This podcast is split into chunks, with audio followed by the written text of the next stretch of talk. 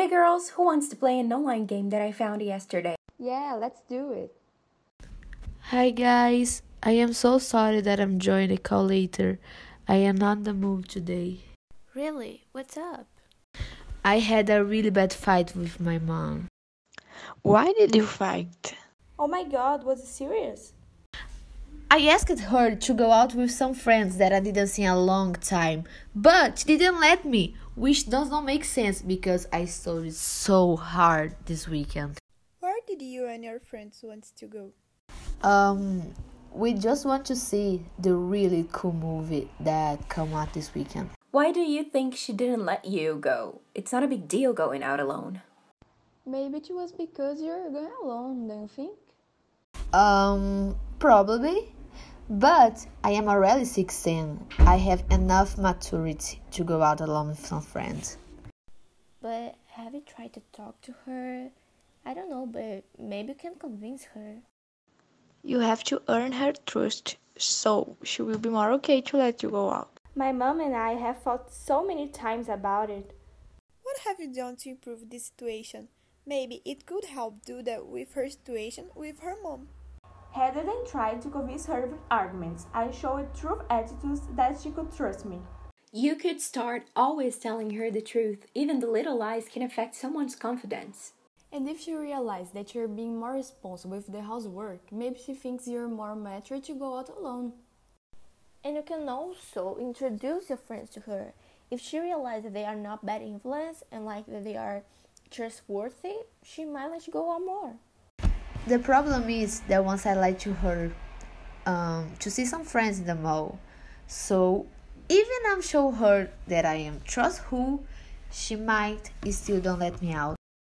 You have to be honest and apologize to her. If you don't show regrets, things won't change. So, show her that in the next times the things will be different. I hope you can work out this with her, really. Yes, everything will be good.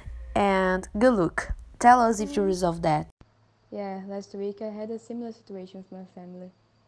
Oh, I didn't know that. What happened? I'm sorry. We fought, but we weren't for the same reason. I wasn't watching the class as I should, so my parents didn't like this. But for which reason you were doing that?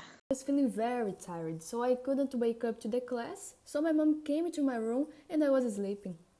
Were you doing this every day or just at the moment? Yeah, it happened almost every day this week.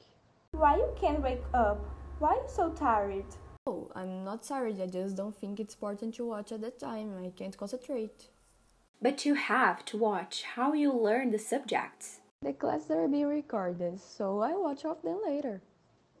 But Julia, in the moment you can ask your questions and also it's like the appropriate time to study, you know? Mm, I hadn't thought like that.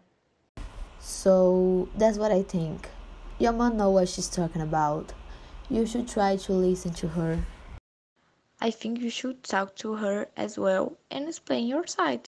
You should talk to her about your concentration and motivation problems and that you're not able to focus on the classes. I know how is that feeling, really. My brother was in the same situation as you. In the beginning, I was kind of feeling like that too, but I was able to solve that. What you've done? I really need some advice. One thing that really helped me out was watching YouTube videos about people studying, like routine vlogs. They gave me inspiration and motivation. And if your mom realizes that you put in effort to the classes, the relationship between you will totally get better. Do you really think so? Yeah, um, really think this can work out. Just like into the situation, this is all about sincerity.